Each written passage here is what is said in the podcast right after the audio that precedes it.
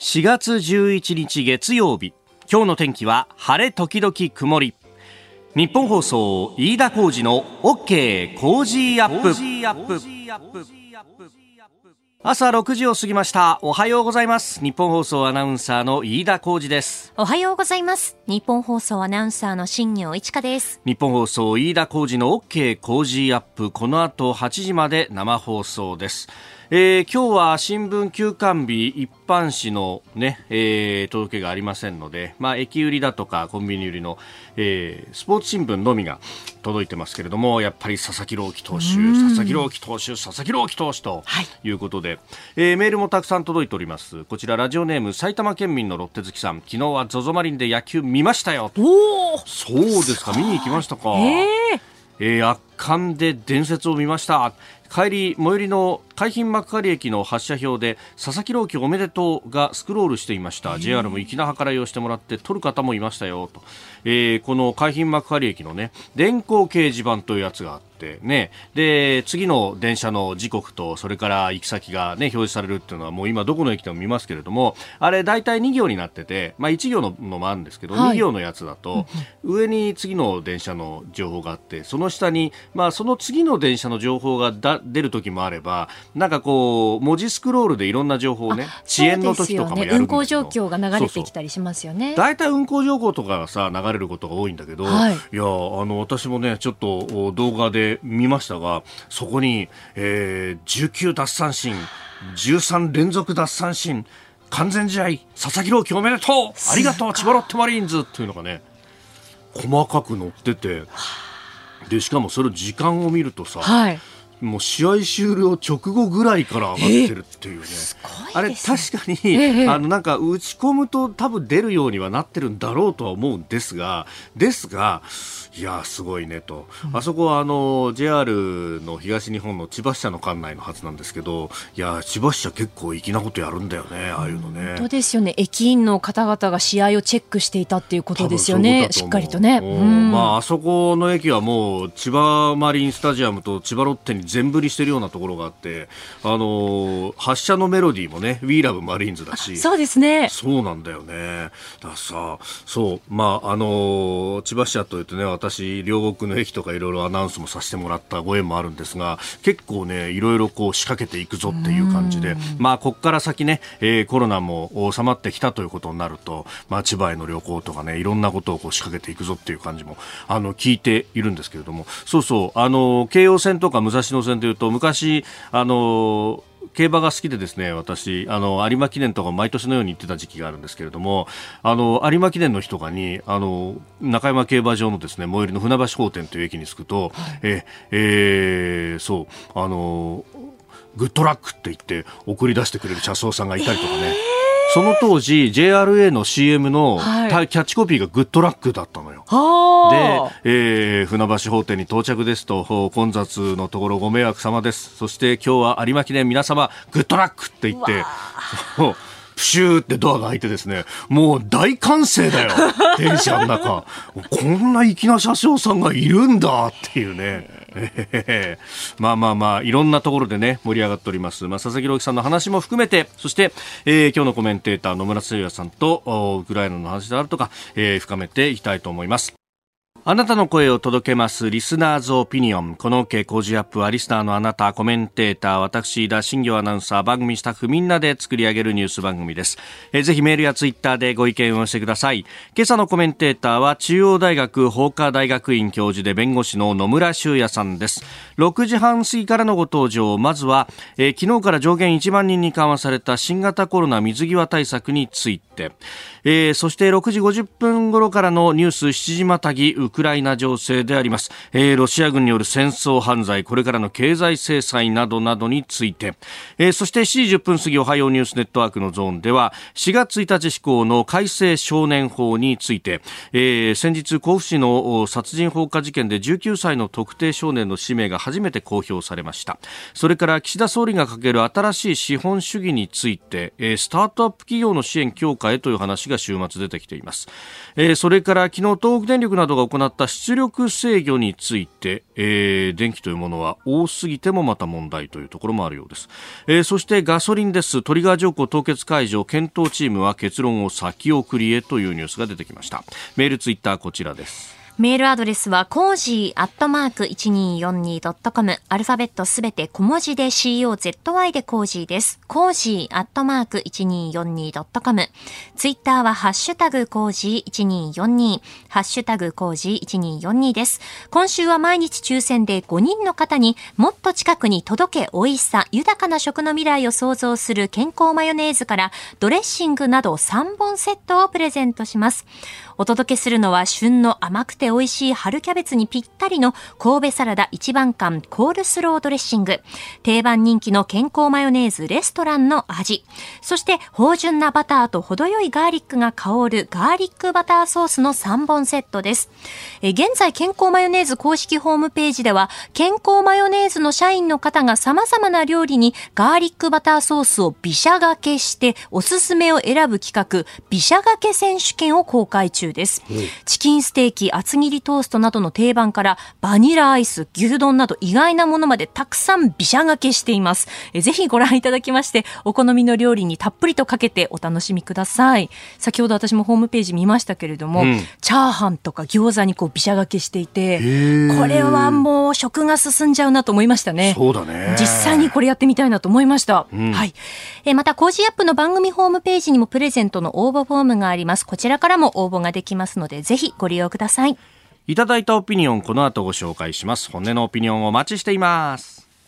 ここが気になるのコーナーです、えー、スタジオスポーツ紙が入ってまいりましたオープニングでもお話しましたけれども今日は、えー、一般紙がお休みとなっておりますで駅売りコンビニ売りのスポーツ新聞は、えー、入ってきてますんで、まあ、これを置いてあるんですけれども、スタジオの中に、まあ、佐々木朗希投手で、もう持ちきりだなという感じになっております。えー、一紙だけ、東京中日スポーツだけはそうではなくて、えー、昨日行われた桜花賞の方、えー、スターズ・オン・アースという馬がね、勝ったぞというのを取り上げております。えー、というところで、今動いているニュースということでいうと、フランスの大統領選挙、今日未明、日本時間今日未明、開票が始始まっておりまして、まあ、今回12人が立候補しております。で、過半数を誰かが取ればですね、そこで一発で決まるんですけれども、まあ、大体過半数を取る人はこの12人でやるといないので、えー、上位2人が決選投票に進むということで、まあ、今日はだから第1ラウンドという感じです。で、今のところ現職のマクロン大統領が、まあ、出口調査などを見ると、まあ、首位で大体28%ほどが支持されてるんじゃないかということが言われていて、で、一方で国民連合、えー、FN のルペン氏が、えー、2位、23%ほどと。で、えー、3位がですね、メランション氏という、まあ、この人は急進左派というふうに言われる人なんですが、が20%ほどを取っているということなので、で、まあ、あの、メランション氏はですね、この選挙期間中もかなりこう露骨に、ルペンにだけは入れるな、ルペンにだけは入れるなということを言っていたという人で、まあ、そこを支持する人たちが、じゃあ20%いるということで、まあ、その人たちが、まあ、ほぼマクロン氏に乗っかるだろうということになると、決選投票はマクロン氏有利になるのかということが、まあ、今のところは分析されているところであります。まあ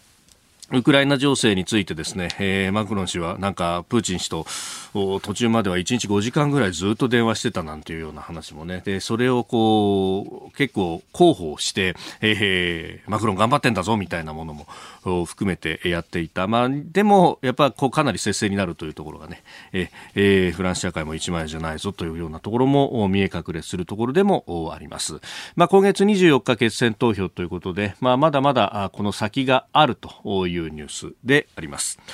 で、それからですね、もう一つ気になるニュースということで、これ、あのこのホッケー工事アップ、ポッドキャストだとかね、YouTube だとかでも聞けるということで、海外からもメールをいただいたりなんかしますが、えー、こちらはですね、ラジオネーム、チャンチンさんという方であります。えー、ご家族3人で上海にお住まいだと。上海のですね、補正。えー、上海って、あの、中心部、真ん中に川が流れてます。広報港という川が流れてるんですが、その西側がプーシーというふうに言って、えー、東側がプードンと。あの、大きなね、国際空港があるのはプー風ドン東側に当たるわけですが、えー、補正に住んでらっしゃるという方、えー、ここはあのー、新型コロナの、ね、ロックダウンがすでに始まって久しいわけですけれどももうすでに1週間以上が経ちますと。で解除が延期になっていつ終わるか分かりませんと。外出禁止のため買い物にも行けず事前の政府の説明では、えー、宅配で食料の調達ができると言ってましたけどほとんどできませんと。で、えー、政府からの配給は隔離1日目に野菜のセット。で6日目にロングライフのミニ牛乳パックセット。で、えー、今昨日ですね4月9日だから一昨日か、一昨日の昼にこれメールいただいたんですけれども、えー、土曜日にですね、果物セットとビスケット、1リットルのロングライフ牛乳、スパム缶詰、燻製肉、えー、かだけと、家族3人で食べる分としてはこれだけではとても賄える量ではありません。えー、私の住むマンションの中で共同購入なら買えるものもあります。えー、注文したけれども未だ届かないものもありますが、現在届いたのはレトルト食品、調理用の豚肉と鶏肉などのセットだけです。葉物野菜や卵などの生鮮食品はすでに尽きて、えあとは冷凍してある肉とインスタント食品だけになってます。大人はまあ少しダイエットだなと思って食べる量を減らしてますけど、食べ盛りの子供にはとてもかわいそうだなと感じます。え水や調味料なども限界があるため、このままの状況が続くと病気になるのは間違いないと思います。私たちの家でさえこの状況なので、もっとひどいご家庭もあると思いますと、えいうふうにいただいております。これ、あの、たまに全国紙国際面でですね、話題になったりもしますけど、そんなに、えそこの話題になってないんですが、ネットなどを見てこういろいろこう情報を集中してみるともう現地結構大変なことになっていると、まあ、あの食べ物が届かないというだけではなくて、まあ、外外出ができないということで、まあ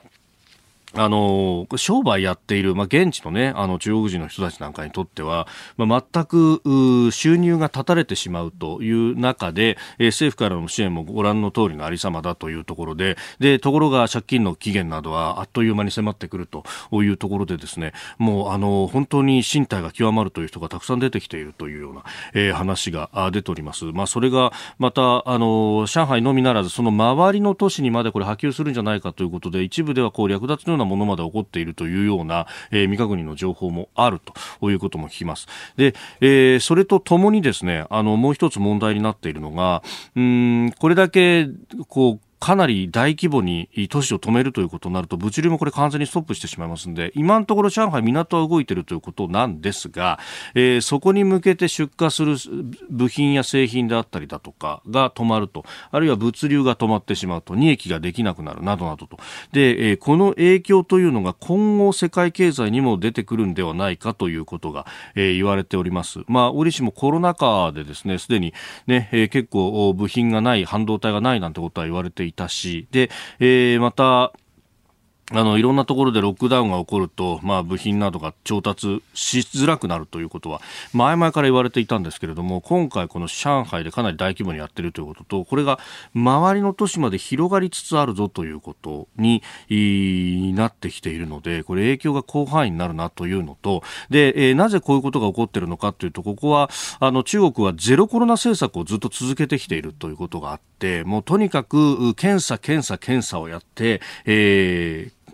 感染を抑え込もうというふうにしてるんですが、えー、結局検査でこの無症状の陽性者をたくさん出すと。で無症状の人たちを、えー、隔離をするんだけれども1日何万人という数が出てくるのでもう今あの隔離された人たちはすのこに布団引いて寝てるとかなんとかとかそういう映像が出てくる始末で。でそうするとその衛生環境の悪さによってむしろ別の病気が蔓延するんじゃないかというようなことが、えー、出てきておりまして、まあ、そうすると習近平政権足元が揺らぐかどうかと、まあ、この上海市の共産党の書記というのが李強というですね、えー、もともとこの習近平氏の右腕と呼ばれるような人で、ここが失脚するということになると、またいろんなことがうごめいてくるということがあるので、もう是が非でもですね、強権発動をガンガンやってでも抑え込もうとしてるんですが、敵はウイルス、そう簡単に抑え込めないと、えー、これがどう作用していくのかというのは、えー、我々注意して見ていかなくてはいけないというふうに思います。ここが気になるでした。さあ、この時間からコメンテーターの方々ご登場。今朝は中央大学法科大学院教授で弁護士の野村修也さんです。おはようございます。おはようございます。よろしくお願いします。はい、もう前回はね、リモートだったんで、今日やってね、小田さんの存在を確認できるのがこんなに嬉しい。本当に喋ってんのかっていうね。はい、はい、いや、でも、アバターじゃないかと思ってた。アバターじゃないか。いや野村さん、リモートでもうまいから、いやいやいやいやほとんど違和感なくという形でしたが、とんでもない、えー、今日はリアルでお越しいただきます。よろしくお願いします。はい、よろしくお願いします。さあ、まずはですね、え、この時間、新型コロナの水際対策について、まあ、あの、1日あたりのね、海外からの入国、入国者の数の上限が1万人に引き上げられたということで、まあ、あの、ビジネス関係者だとか、あるいは留学生などなどというところ、まだ対象者は限られるというところなんですけど、これ、学校にも影響出ますね。そうですね。あの、もともとですね、あの、まあ、留学生っていうのを、が受け入れているわけですよね、大学は。はい。で、この留学生がですね、まあ、来たいけども、日本が鎖国に近い状態だということで、結局ですね、日本に来るの諦めて、はい、それでよその国に行ってしまっていたっていう現状があるんですよね。で、このことはビジネスの世界でも一緒で、日本企業で活躍したいと思って、まあ、来た人たちがよその国に行っちゃうと。で、これすごく大事で、はい、日本ってすごく、あの、世界が今、高度な人材の取り合いになってるっていうことについて、あまり関心がないんですよね。例えばデジタルの世界などでは、まあ、インドの方とかすごく優れた方いるんですけども、はい、こういう方々を取り合っているのに日本はまあ平気でですねそれを塞いでいると、うん、で外国人の方に来てもらうっていうのはどちらかというと、まあ、日本人があまり働かなくなっているような分野そういうようなところで補充的にですね入ってきてもらうみたいな、はい、あまり戦略のないやり方をしてるんですよね。ですからここはやっぱりある一定程度ですねこう解除していくことによって、はい、日本がこの国際競争に勝っていくというここが重要だということは言えると思うんですよね。まあ感染対策の名のもとにずっとこう壁を上げ続けたわけですけれども、うん、これ本来はその感染状況等々によって上げ下げをしなきゃいけないところでしたよね。うん、その通りなんです。で問題はやっぱりですねこれ水際対策も大事なわけです、うんうんうん、特に今また新しいですね変異株が出てきていて、はい、まあ、どうなのって話なんですけども、うん、こういう時にですね水際対策って何のためにやるのっていうことの議論が必要だと思うんです。うんうん、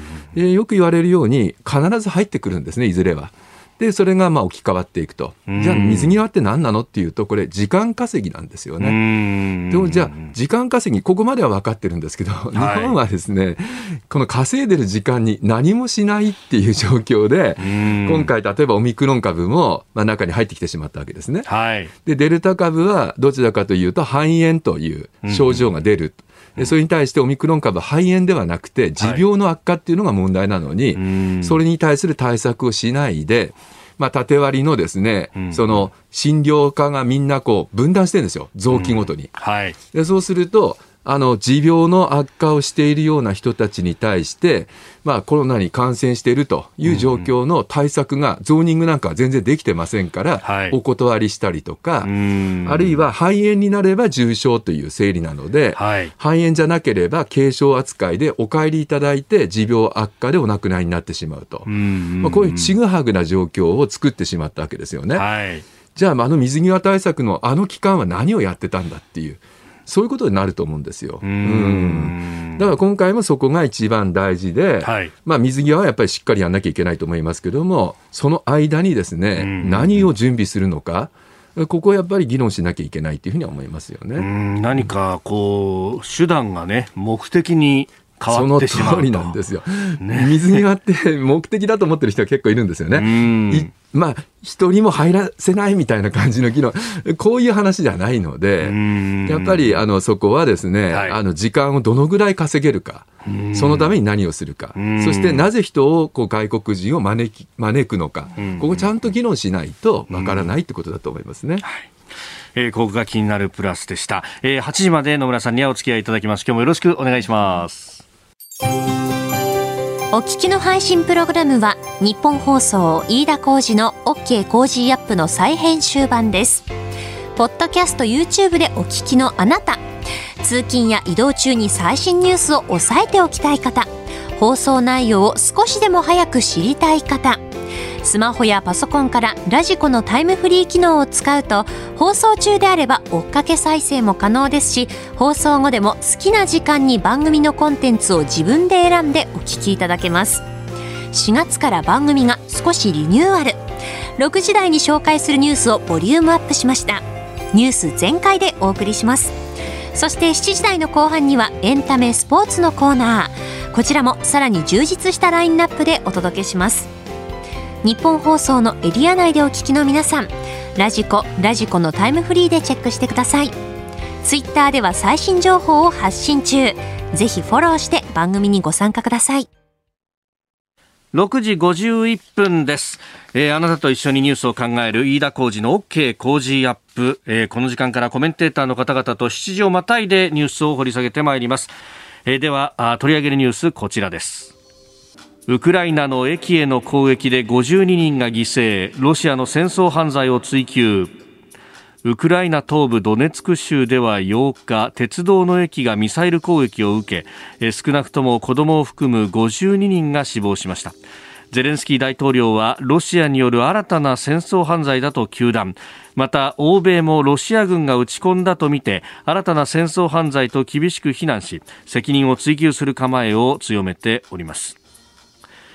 えー、ロシア側はですね攻撃はウクライナが行ったんだと。住民を人間の盾として利用するため大規模な避難を阻止することが目的だったなどと主張し関与を否定しております。そうですね、はい、まあ、今やっぱり国際社会が皆こう、まあ、驚きを持ってですねこの様子を見てると思うんですけども、はい、やはりあの民間人に対して意図的な虐殺行為が行われているということになると、はい、まあ、それ自体でですね、まあ、明らかな戦争犯罪なわけですよね。はい、えですから、まあととにかく国際社会はそこを今厳しく指摘してますがそれに加えてですね、ええ、いわゆるあのジェノサイドっていう言葉が出てきてるんですね。はい、でこれは何かというと、うん、単にその民間人を大量に虐殺しているだけではなくてそこにまあ、特定の民族とか、はい、特定の国民を、まあ、亡き者とする殲滅しようというようなそういう意図がある行為まあ、集団虐殺行為ですよね、はい、でこれ自体が行われていたんではないかということで、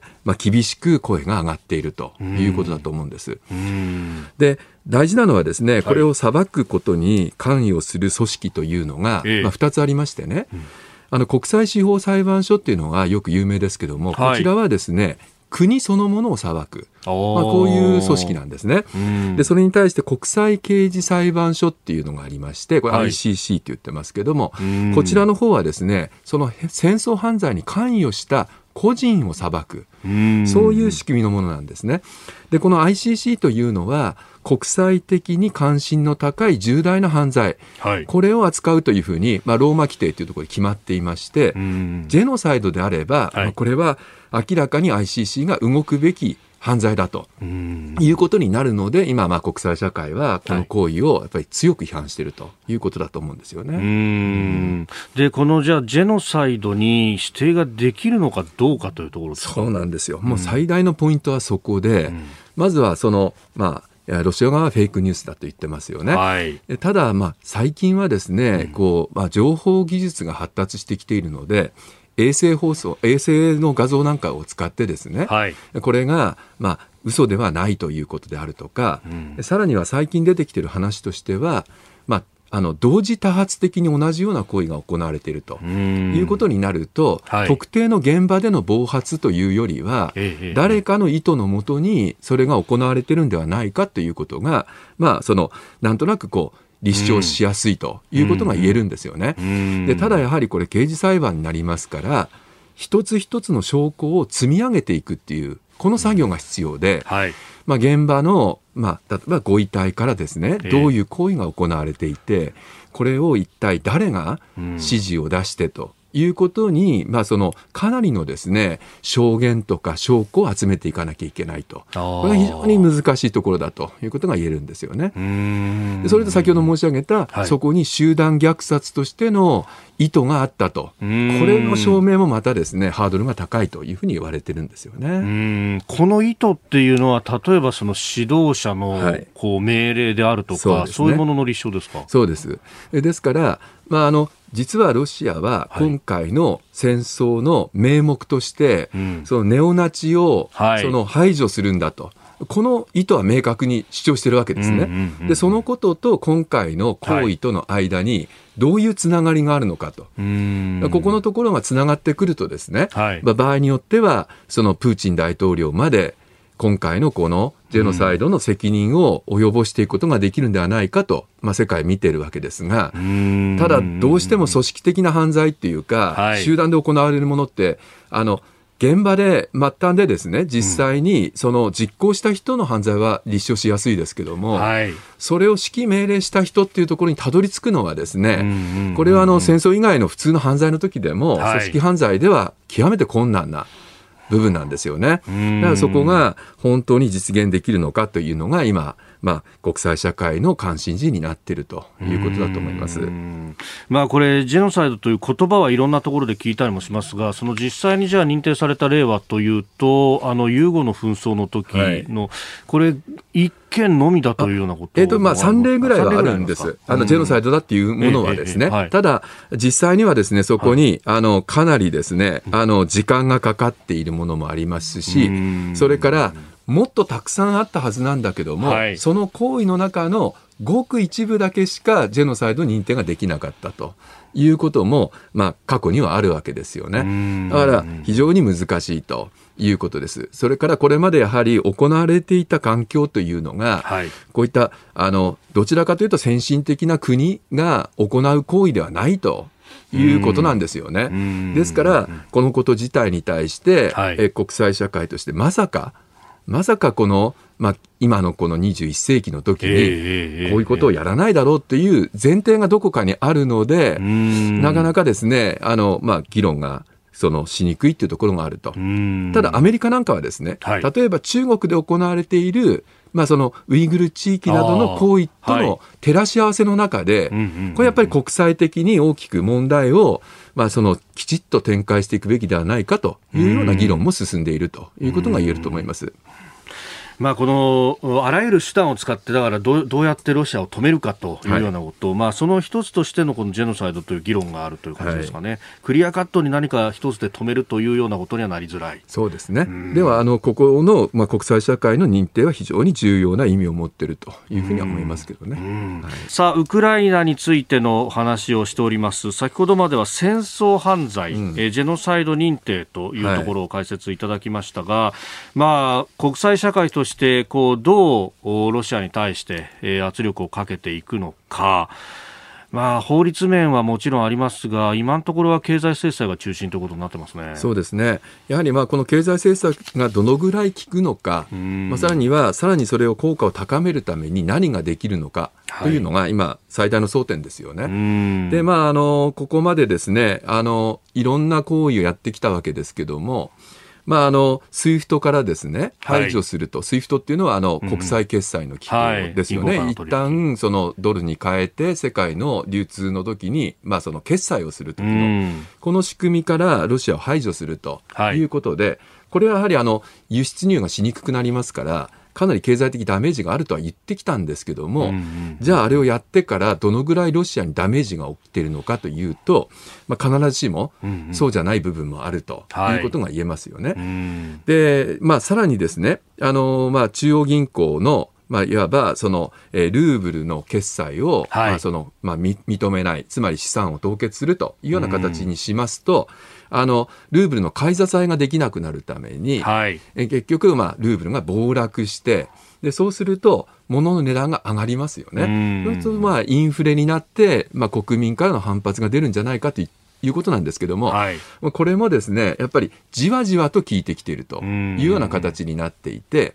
まあ、どこかでこう抜けがあるんじゃないかということなわけです。はい、でそこで今回、まあそのまあ、日本も含めてですね、ええ。えもう一歩ということになると結局そのロシアの産業、まあ、経済を支えている、うん、あのエネルギーの輸出ですよね、はい、ここをやっぱりもう買わないというふうに言えればですね、うん、やっぱりかなりあのもう外貨も稼げなくなりますし、はい、まあ大変な状況になるんじゃないかということなんですが、ここは日本としてはちょっと致し返しの部分っていうのがあるわけなんですよね。まあ、あの、とりあえず G7 の声明の中で石炭についてっていう話が出ましたけれども、はい、まあ、本丸はやっぱりこれ、石油だとか天然ガスだとかっていうところになるわけですよね。はい、その通りなんです。うん、で、それはやっぱり何が日本では致し返しかといえば、はい、日本自体のエネルギーの、まあ、その、今、現状というのが、まあ、原発がほとんど止まってますから、はい、まあ、そうなりますと、まあ、結局は天然ガス依存度がものすごい高いわけですよね。でそれをロシアからの輸入にで、まあ、その賄ってきたという現状があります。はい、でそれをさらにですね、えー、太いあの幹にしようとあのかつては考えて、はい、そこであの天然ガスのそのパイプラインなどをですねそのかなりの先行投資をして、そのまあ、開発してきたわけですよね。はい、これを止めるかっていうここにですね、うんうん、一つ大きな問題があると。まあ、これは結局日本のエネルギーがちゃんと賄えるかっていう問題と、うん、その先行投資してきた利権をですね、手放すことによって、はい、じゃあこれ誰が持っていくかっていうともう想像されるのは中国なわけですよね。中国がその利権を全部自分のものにしてしまうというこういうようなですね状況をまあ視野に入れたときに、はい、この制裁次、次の一手はあるのかというところが、まあ、大きなポイントになっているということは言えると思います。まあ、すでに稼働しているサハリン1、2というもの、それから、まあ、先行投資をして、今、えー、まさにプロジェクトが進んでいる最中だったアークティック2北極海、うん、そうですね。えー、2というプロジェクト、まあ、これかなりあの先進の技術も入れてるっていうところで、それも取られちゃうって話がありますね。そうなんですよね。だからこれ経済安全保障との関係で言っても、はい、やっぱり技術が持っていかれてしまうことに対して警戒しなきゃいけないという部分もあるというふうには思いますよね。でも他方やっぱりこれプロジェクト続けたらおい日本だけ何やってんだいやもう その通りなんですよ。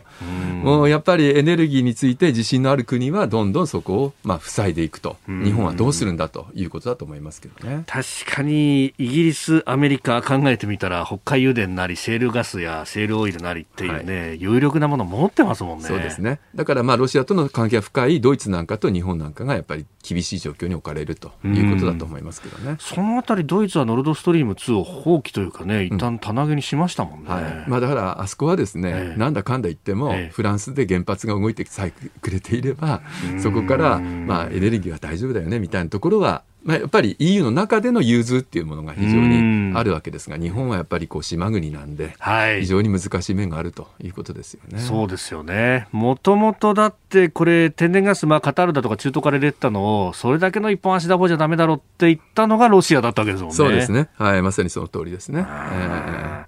えー、ニュース7時またぎ、まあ、あロシア制裁どうするというところもお話をいただきました。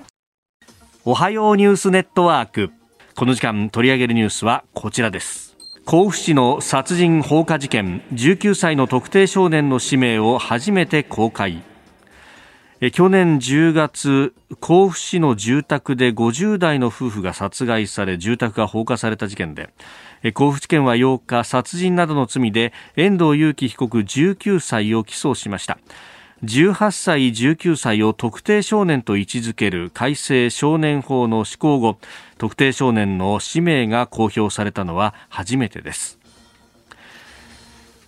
えー、この施行は4月1日からだと起訴されれば実名報道も可能になるものということ今回初めての例題ですそうですね、はい、まあ、あの少年法はですねあの、まあ、民法のその成人年齢をですね、うんえー、18歳に引き下げたというのに合わせて、はい、少年法もですね適用を18歳以下にすべきではないかという議論があったわけなんですけども、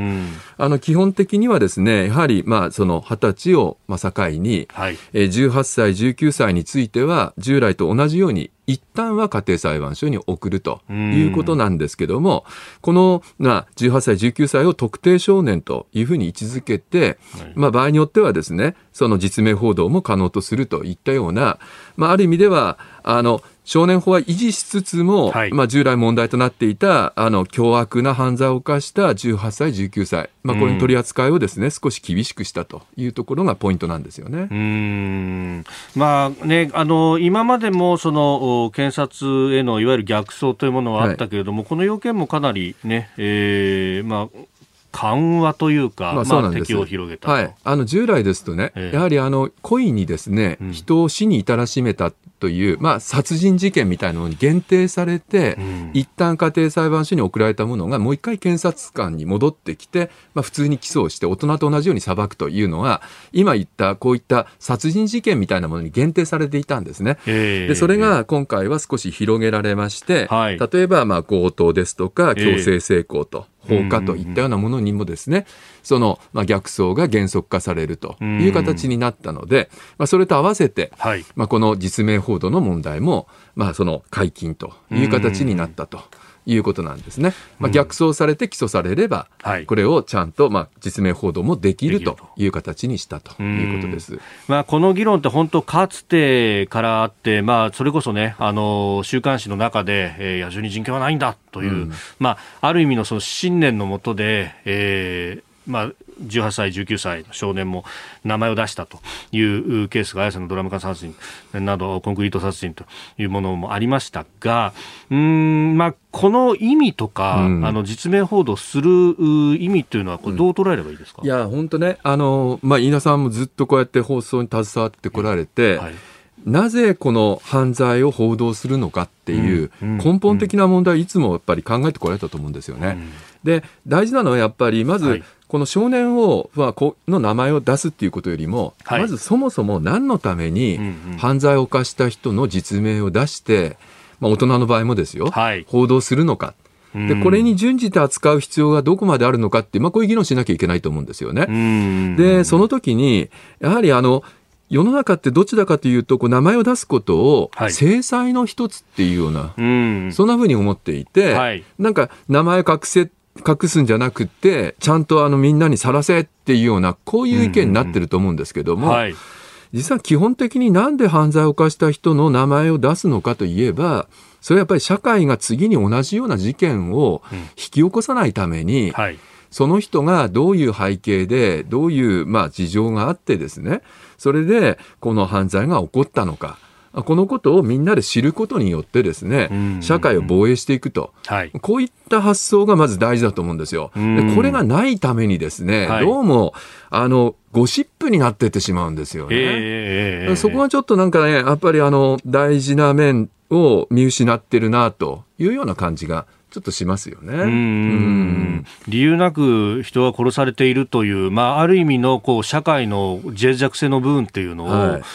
次に繰り返さないためにどうすればいいんだっていうのをやらなきゃいけない、ええ、やっぱり動機が分かればね、はい、その動機を塞ぐことによって、はい、同じようなことが起こらなくなるわけですよ。ところが今までだと、うん、殺人は起こったけども一体誰がやってで何の背景でやったのかってことは誰も分からないまま、はい、そうやっていると同じ動機を形成してしまう可能性があるわけですよね。ここをちゃんとやらなきゃいけないってことと、それからあの、まあ、海外などではですね、逆にこのまあ、少年の名前を出すことによって、うん、それを支える人たちが出てきたりとかしてるんですよね。むしろ分かってるから、はい、だから、この、この人をちゃんとみんなで支えようと。いうような構成の部分構成の部分で。ところが日本ってやっぱりそういう社会じゃないんですよね。やっぱり晒したらみんなで叩くっていう。はい、ここがね、やっぱりあの、まあ、いい悪いいろいろありますけども、うん、これちょっと考えなきゃいけなくって、やっぱり何のために、まあ、名前を出すのかということと、はい、それをどうやってあの名前を出すことを社会として、うんうん、まあ、その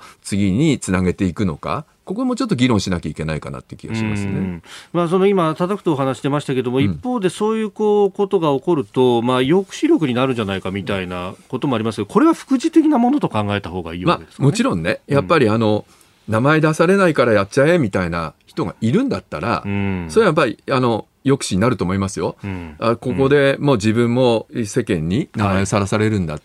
確かにね、あの、最近は昔とは違って、あのネットで名前が一旦さらされると、生涯その名前が残ってしまうというぐらい、その名前を出すこと、まあ、情報が出ることの制裁的意味は大きくなってるんですよね。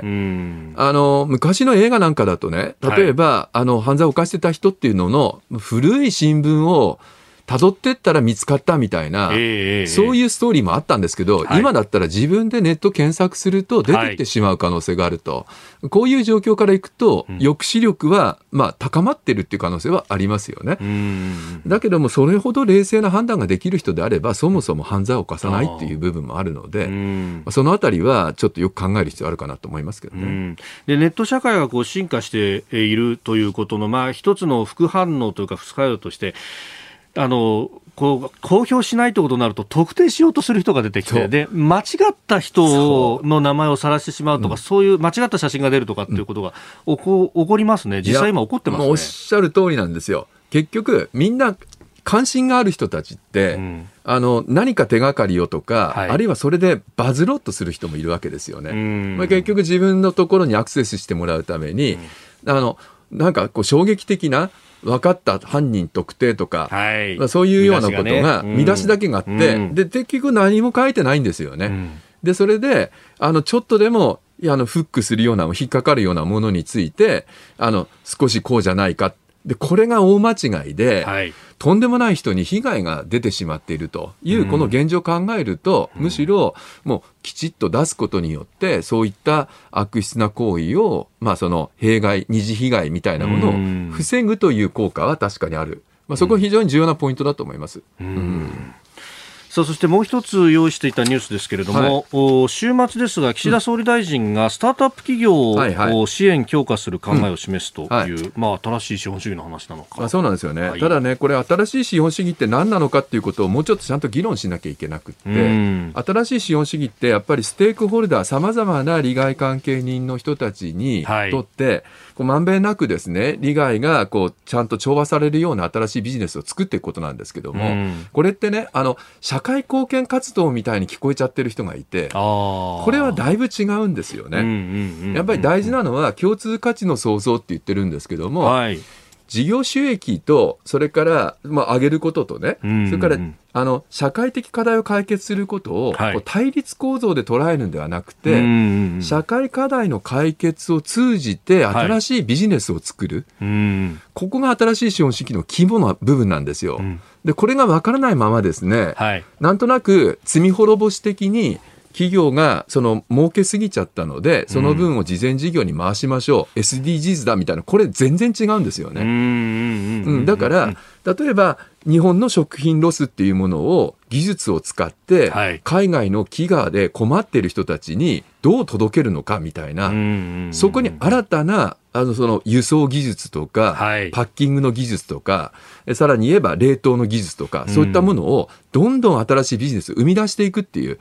そこをちゃんとやらないと、やっぱ分からないんですよね。それがどうも日本の場合は新しい資本主義って、はい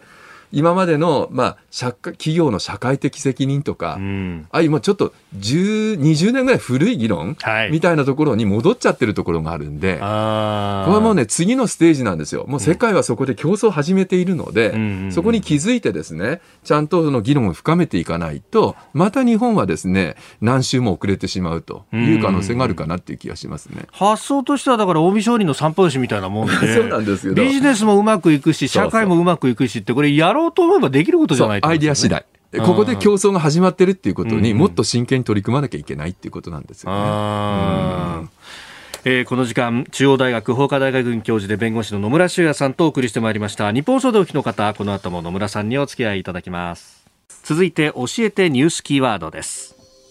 出力制御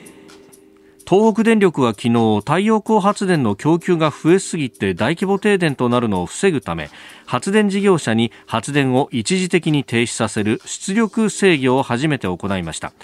電力は発電量と使用量を一致させる必要がありそのバランスが崩れると大規模停電になる恐れがあるということです。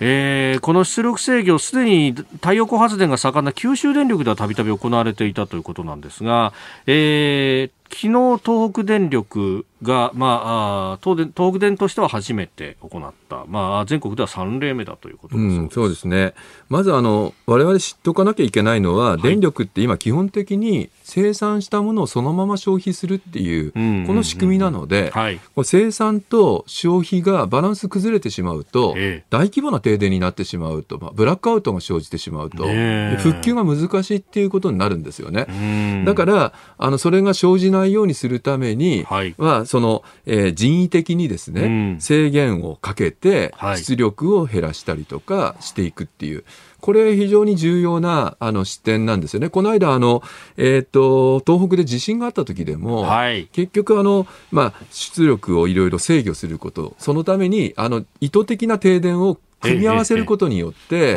こうあのブラックアウトを、はい、その防止したと。でこういうのって、あの、今、あの、レジリエンスって言ってますけども、はい、何かが起こった時に、復旧させる力っていうのを非常に注目してるんですよね。だから、あの、そういうところで、この、まあ、制御っていうのがうまくいくっていうことが大事なんですけど、今回やっぱりポイントになってるのは、この、はい、あの、再生可能エネルギーですよね。えー、これが、大量にその生産できてしまうと、うん、このバランスが崩れてしまう、さあどうするんだと。こういう話なんですよね、ね、大量にできて、ね、溢れるほどできたらそれでいいじゃないかと素人は思うんだけど、うん、それが原因でブラックアウトっていうのも起こりうる、ね、そういうことなんですよね。だから結局、そこで出力の制御をするということになると、うん、何のためにここまで頑張って、再生可能エネルギーを今出してるのか、作っているのかということが、こう無駄になってしまうという部分があるんですよね。うん、で、まあ日本の場合はやっぱりなんといっても、このカーボンニュートラルを実現するために、再生可能エネルギーもある程度太い幹にしていかなきゃいけない。という部分はあるわけですけども、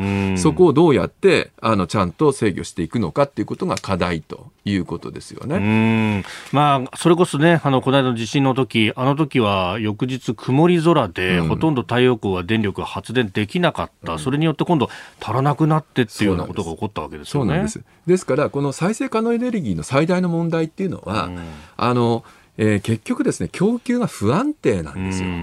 で、この不安定なものっていうのをどうやって防いでるかっていうと、実は送電網をたくさん広げることによって、はい、あの、余ったところから足りないところにちゃんと運べるっていうやつをまずやんなきゃいけないんですが、日本はそこがね、やっぱりまだ十分じゃないんですよ。海外などはヨーロッパなんかは特にですね、はい、あの、北、北の方の国と、アフリカぐらいまで国際的に全部つながっていて、その地熱が今日はいいけども、風が吹かないとか、風は吹くけども地熱がっていうのをちゃんとバランスよく送電してるんですよね。でこういう、ある意味では国際ネットワークまで視野に入れて、はい、あの安定供給をしていかなきゃいけないっていう課題があるということなんですね。えー、今日のキーワード、出力制御でありました。続いてここだけニューススクープアップです。この時間最後のニュースをトリガー条項の凍結解除検討チームが結論を先送りへ自民、公明、国民民主の3党は8日、原油価格の高騰対策に関する検討チームで協議を行いました。ガソリン税の一部を減税するトリガー条項の凍結解除については、結論を先送りする方向で、国民民主党は凍結解除が困難な場合は、同等の効果が認める対策を講じるよう求めました。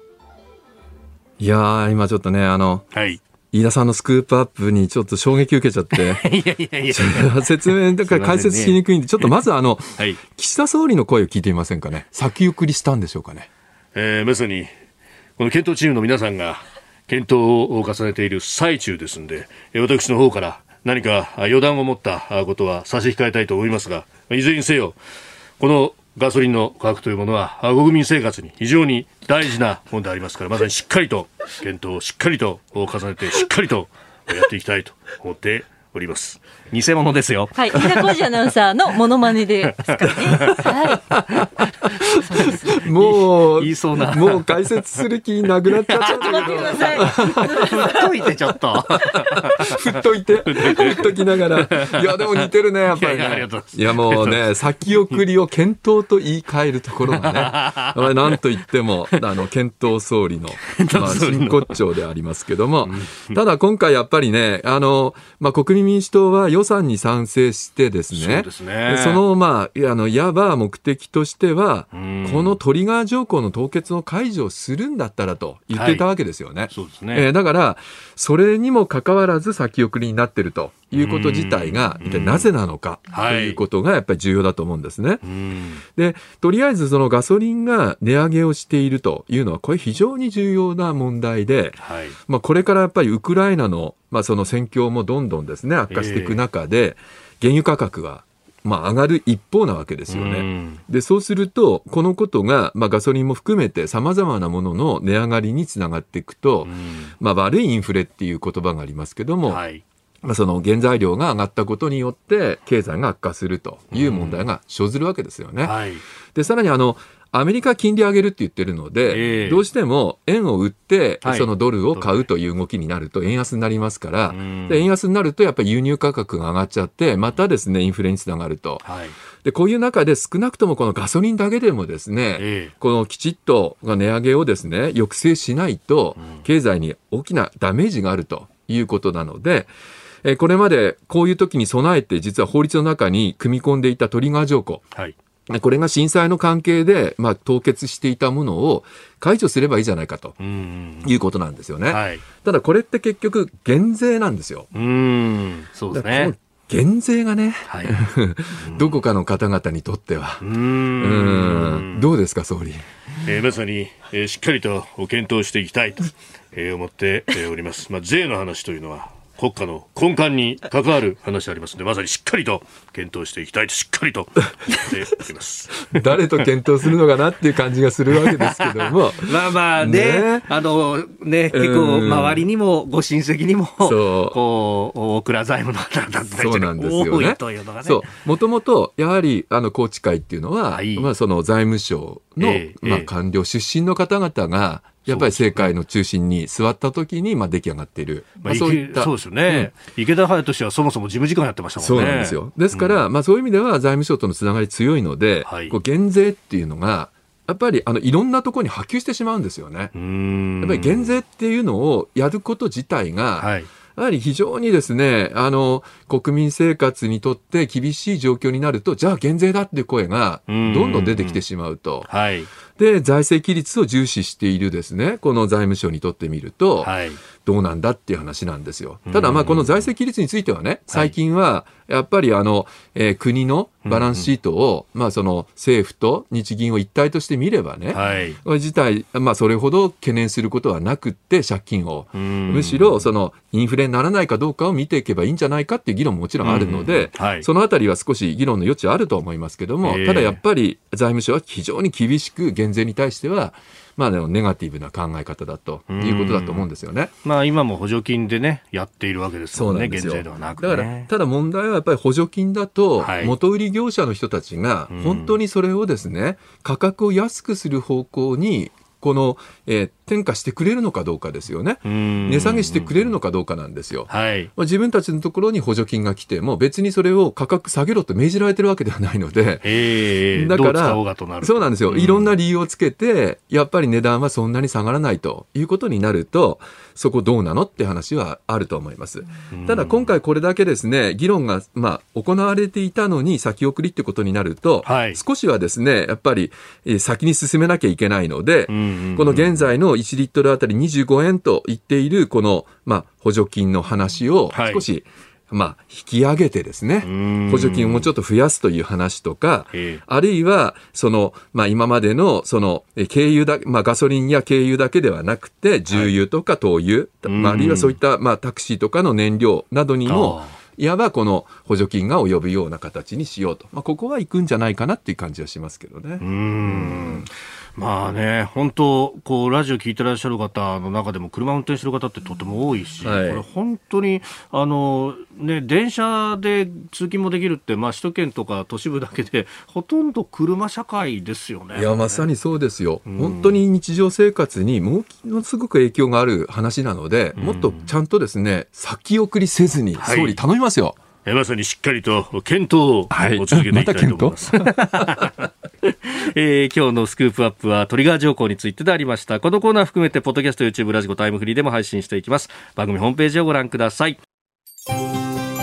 あなたと一緒に作る朝のニュース番組、飯田浩二の OK コージーアップ。日本放送の放送エリア外でお聞きのあなた、そして海外でお聞きのあなた、今朝もポッドキャスト YouTube でご愛聴いただきましてありがとうございました。